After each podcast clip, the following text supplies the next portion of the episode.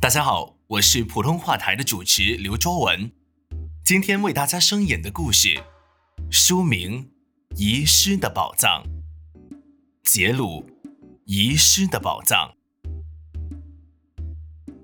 我走了，青年向母亲道别。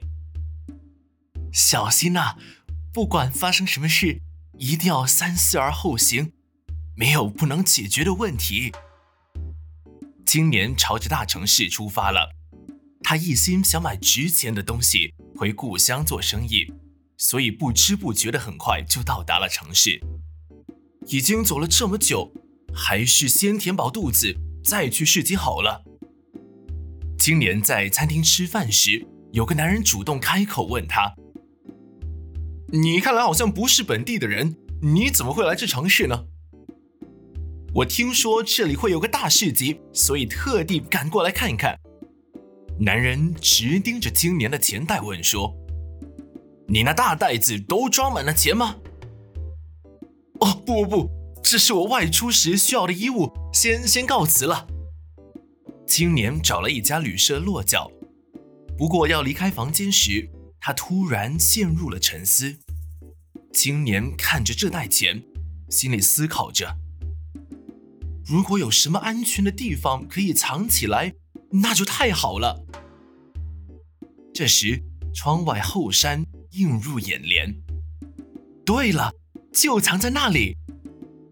于是青年用力的挖地，将钱袋埋在坑洞里，再用泥土盖了起来。为了日后方便辨识，也做了一个小小的记号。到了市集开始的那一天。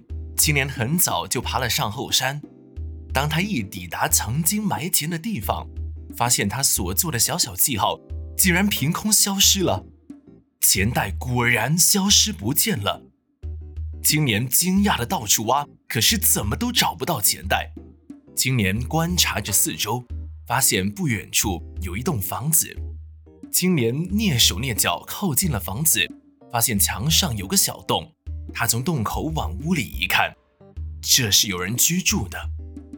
青年精神一振，心想：这屋子里的人一定是昨天从这洞口看见我在埋钱，然后再把我的钱给偷偷挖出来。青年本想冲过去兴师问罪，后来又改变了主意。母亲教导我，不管遇到什么事情，都要慎重，三思而后行。反复思考之后，青年想到了一个找回钱袋的好方法。于是，青年敲了这屋子的门：“有人在吗？”“是谁呀？”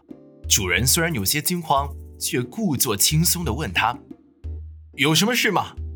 我听说这里住着一个富有智慧的人，所以特地来拜访你。”主人听到人家说他是有智慧的人。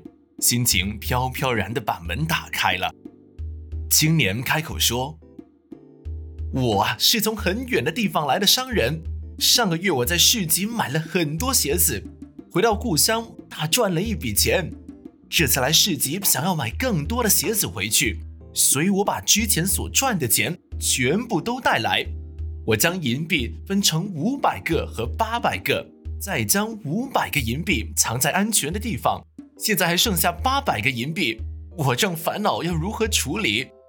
请问先生，如果是你的话，会怎么做呢？主人听完了这些话，心里如释重负。那你最好还是把这八百个银币埋在同一个地方好了，这是最安全的方法。青年心想：我从来没有提过把钱埋起来，这个人呐。定就是偷走钱袋的人。主人就想，赶快去把偷来的钱袋埋回原来的地方。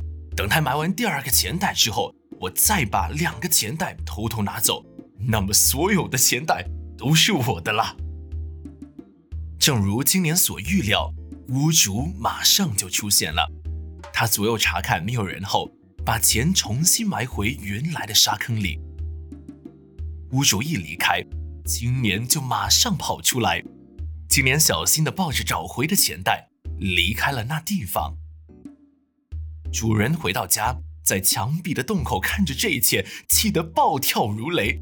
但是，后悔已来不及了。